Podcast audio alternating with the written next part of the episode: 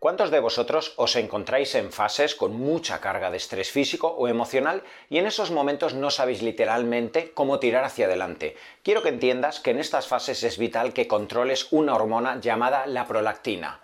Y en este vídeo te explico todo alrededor de esta hormona. ¡Empezamos! Siempre que os hablo de la endocrinología y de las hormonas, os indico la importancia de que exista un correcto equilibrio entre las hormonas tiroideas, la testosterona, el estrógeno, entre todas las moléculas que van a favorecer que el sistema hormonal funcione de forma equilibrada y que de forma colateral el sistema nervioso, el sistema inmune, el sistema emocional, el sistema intestinal, de esa forma colateral funcione correctamente. Y dentro de todo el sistema hormonal hay una hormona que en situaciones donde existe una alta carga de estrés físico, emocional, en épocas donde estás alargando mucho tu dieta cetogénica, estás cortando mucho las calorías, estás haciendo mucho tipo de entrenamiento o simplemente existen circunstancias emocionales que te generan hostilidad en tu vida, tiende a alterarse y esto genera consecuencias negativas, tanto en tu salud física como emocional. Esa hormona es la prolactina. Y quiero que entiendas que la prolactina no es ni buena ni mala, es una hormona liberada por tu hipófisis y que tiene determinadas funciones en tu cuerpo. La principal función de la prolactina es formar leche en la glándula mamaria, de forma que tras los nueve meses de gestación, la mujer tiene una elevación de prolactina, normalmente como consecuencia de la succión que diariamente cada tres horas le está haciendo el bebé, y ante esa succión en el pezón se genera una respuesta bioquímica que da lugar a que la hipófisis libere prolactina y que los conductos galactóforos formen leche. La leche que biológicamente va a favorecer el crecimiento y el aporte de nutrientes en el bebé, para que poco a poco vaya creciendo durante los 2, 3, 6 meses en los cuales la mamá le vaya a dar leche. Pero ahora bien, la prolactina genera otra serie de circuitos fisiológicos en el organismo y hay una coherencia en ellos. En primer lugar, la prolactina genera una disminución en la liberación de GNRH. La GNRH es la hormona hipotalámica liberadora de gonadotropinas.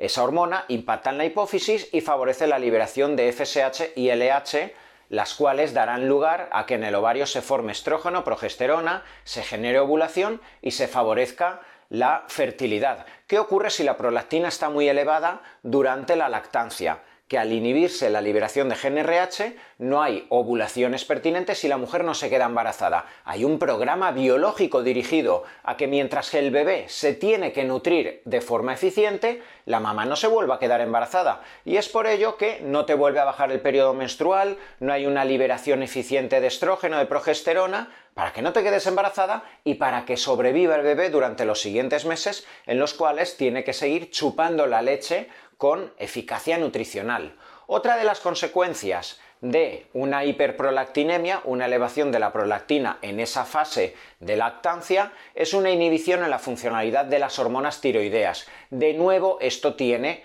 una función biológica. Hay un programa biológico que favorece que el exceso de prolactina te inhiba la funcionalidad tiroidea. Y es que no se genere una elevación de temperatura, un exceso de lipólisis, que en cierto modo la mamá pueda guardar calorías que no adelgace rápidamente y que de esa forma la leche tenga alta cantidad de ácidos grasos esenciales, de aminoácidos, de calorías que en definitiva vayan a alimentar al bebé. Y es por ello que los meses posteriores al parto muchas mujeres caen en cierto modo en un hipotiroidismo, en los cuales se puede observar en las analíticas una prolactina elevada y una TSH por encima de 2,5, 3, sin llegar a 4,5, 5. En muchos casos esto sería un hipotiroidismo subclínico y en este momento no hace falta dar hormonas tiroideas, hay que aceptar el momento en el cual se encuentra la mamá, que es un hipotiroidismo subclínico generado por la elevación de prolactina y que cuando ya llegue el momento donde se abandona la lactancia, baje la prolactina, la formación de hormonas tiroideas va a ser mayor, va a bajar la TSH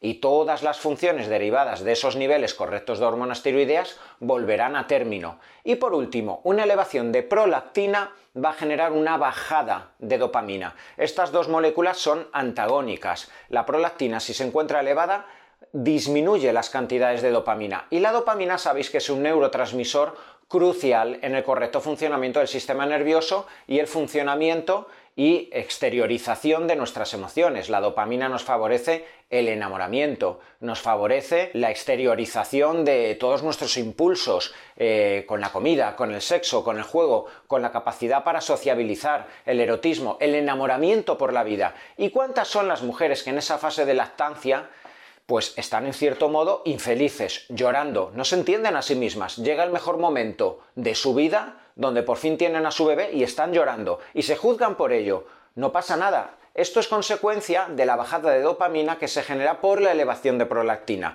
Y muchas de estas mujeres caen en un error de diagnóstico que es la depresión posparto. Si acabas en ese momento porque te estás juzgando constantemente a ti misma y te estás diciendo yo debería ser feliz, debería estar sonriendo, eh, mi esposo, mi suegra, toda mi familia no se merece que en este momento les esté amargando la fiesta, te obligas a poner una sonrisa, miras a tu bebé y te intentas obligar a estar feliz cuando quieres llorar, quieres estar en una cama descansando y es normal, de nuevo hay un programa biológico que invita a la bajada de dopamina para que no sociabilices, no entrenes tanto como antes, no seas tan máquina como antes y te dediques, al menos ahora, mientras la prolactina está alta y la dopamina está baja, a que te dediques a tu bebé. Si en ese momento caes ante un diagnóstico de depresión postparto y te medican, vas a tener esa etiqueta de que tengo depresión posparto y quizá luego te cuesta quitarte los ansiolíticos, las benzodiazepinas, los antidepresivos. Y vuelvo a repetir, existen programas biológicos en el organismo que son coherentes según el contexto. Y en ese contexto de lactancia, la elevación de prolactina, vuelvo a decirte, te va a generar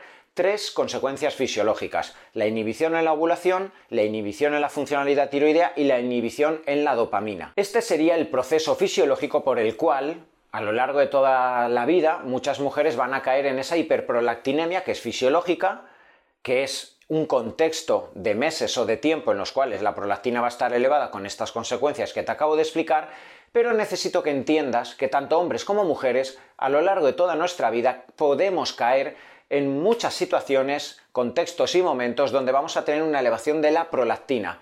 Quiero que entiendas que cuando te encuentras en un exceso de estrés físico, cuando tienes una dieta hipocalórica muy alargada en el tiempo, entrenas muchísimo, inflamas a tu cuerpo, cuando tienes alteración de los biorritmos, cuando estás dándole vueltas a la cabeza constantemente a cosas que no sabes ni cómo quitártelas de la cabeza, tienes un conflicto emocional diario al cual te enfrentas, no puedes huir de él, y diariamente esto te genera adrenalina. Tu sistema nervioso está constantemente expuesto a adrenalina, noradrenalina, exceso de cortisol y esto evidentemente genera un programa biológico en tu sistema nervioso central para pararte, para intentar bajar la dopamina, para que te relajes, para que duermas, para que tengas sensaciones de cansancio, incluso de depresión y que te vayas a la cama. Esto genera liberación por parte de tu hipófisis de prolactina, ¿para qué? Para que tengas de nuevo una serie de consecuencias fisiológicas que te permitan sobrevivir. Y es por ello que tantas mujeres con trastornos de conducta alimenticia, con anorexia cuando ya son muy profundas encontramos mujeres con 32-35 kilos, con bulimias muy agresivas donde la mujer constantemente está teniendo vómitos que le están alterando su estatus nutricional, deportistas, mujeres, atletas con 19-20 años que tienen amenorreas de un año, eh, deportistas también hombres que alargan su pico de forma durante mucho tiempo, personas que están trabajando 12 horas diariamente, incluidos los fines de semana, cualquiera de estas situaciones que genera un estrés físico y emocional muy crítico, va a generar una elevación de prolactina por parte de la hipófisis.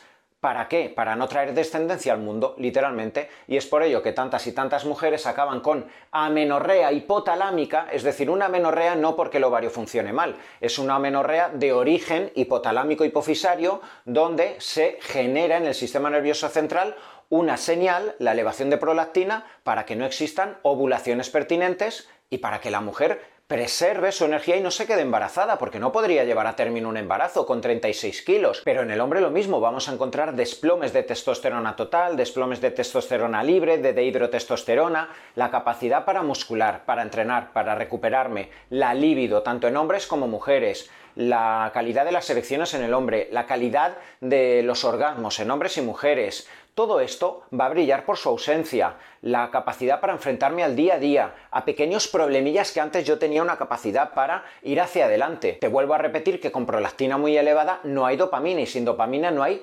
dirección, no hay foco cognitivo, no hay capacidad para, a pesar de los problemas, sacar pecho y tirar hacia adelante, por duro que sea la situación. Con la prolactina muy elevada, ¿sabes qué te ocurre? Te quieres meter dentro de la cama con las sábanas por encima y olvidarte del mundo. ¿El problema cuál es? Si fueras capaz de hacer eso, que es lo que quiere el organismo, no pasa nada. El problema es que te metes debajo de las sábanas juzgándote, culpándote, evitando a las personas, mintiendo, diciéndote de todo a ti mismo. Eso genera tal estatus de adrenalina, de cabreo contigo mismo, que al final del día siguiente tú te levantas aún más reventado, te duele todo el cuerpo porque te has estado dando latigazos en tu cabeza, no has descansado porque no te lo has permitido. Y ojo, porque no entiendes en realidad lo que está ocurriendo. Tú te comparas a que hace seis meses entrenabas, hacías la dieta perfecta, salías el fin de semana, tenías la libido por las nubes, eras un dios o una diosa. Y ahora de repente te comparas y es que te has quedado eh, en un cero a la izquierda. Eso evidentemente genera mucho sentimiento de culpa, pero más adrenalina, más cortisol y más prolactina.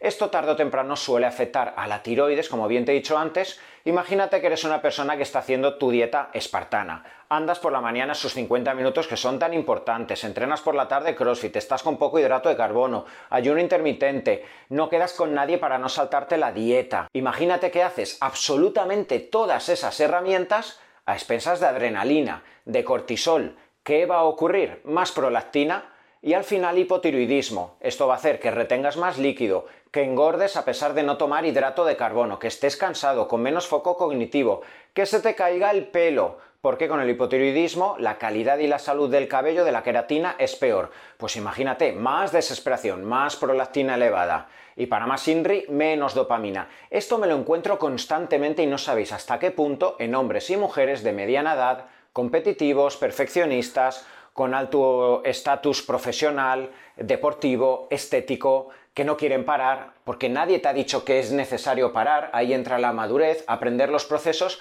y es por ello tan importante que en este vídeo aprendas que en muchas ocasiones cuando el organismo, el sistema nervioso te manda señales, no eres más perezoso, no eres menos persona, y no porque descanses vas a conseguir peor de peor forma tus proyectos, todo lo contrario. Es más, si te haces analítica en muchas ocasiones, sobre todo las mujeres que sois muy sensibles al estrés físico y emocional, en muchas ocasiones vamos a encontrar los niveles de prolactina muy elevados. Y en ese momento es donde se debe invitar con un profesional, tu nutricionista, tu preparador físico, tu médico, a ver si quizá llevabas la dieta demasiado tiempo en déficit calórico, si estabas entrenando demasiado, Quizá tienes que mirar si no puedes con dos trabajos, con dos carreras, con el máster. Tienes que reorganizar todo, ser maduro como para ver todo lo que está ocurriendo en tu vida y ver por qué esa prolactina está elevándose, no directamente como eh, ocurre en muchas ocasiones, se toma un fármaco para bajar la prolactina, que sí, a corto plazo va a venir bien. La famosa cabergolina o la bromocriptina son dos fármacos agonistas dopaminérgicos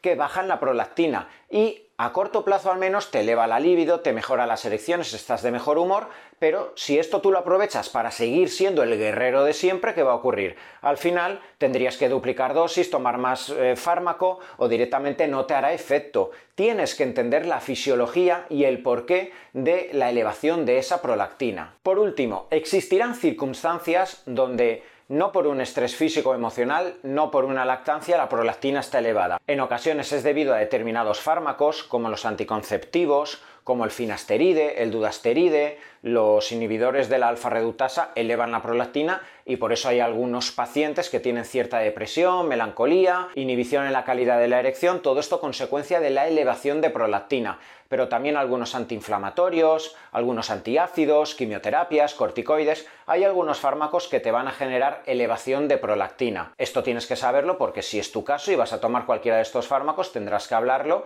si tienes estos síntomas con tu médico. Y en ocasiones vamos a tener prolactinomas. Los prolactinomas son tumores benignos que tenemos en la hipófisis, productores de prolactina que pueden generar todos los signos de los cuales antes te he hablado, la menorrea en la mujer, la falta de líbido y de potencia sexual en el hombre, la depresión, hipotiroidismo, pero además como consecuencia de que esos adenomas generan eh, obstrucción del nervio óptico, puedes tener mareos, puedes tener falta de visión, visión borrosa.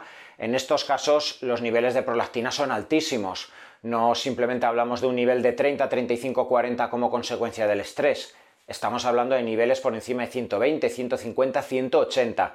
En estos casos tendrás que hablar con tu endocrino porque claramente necesitarás medicación y si constantemente estuvieras teniendo esa elevación de prolactina, quizá te tienes que hacer una resonancia magnética y hacerte una cirugía eh, que es bastante simple, en la cual ya se te puede eliminar ese prolactinoma y acabar definitivamente con el problema. Conocer el funcionamiento de nuestras hormonas es crucial para conseguir nuestros objetivos a corto, pero sobre todo a medio y largo plazo en cuanto a la salud, rendimiento estético, fertilidad, etc.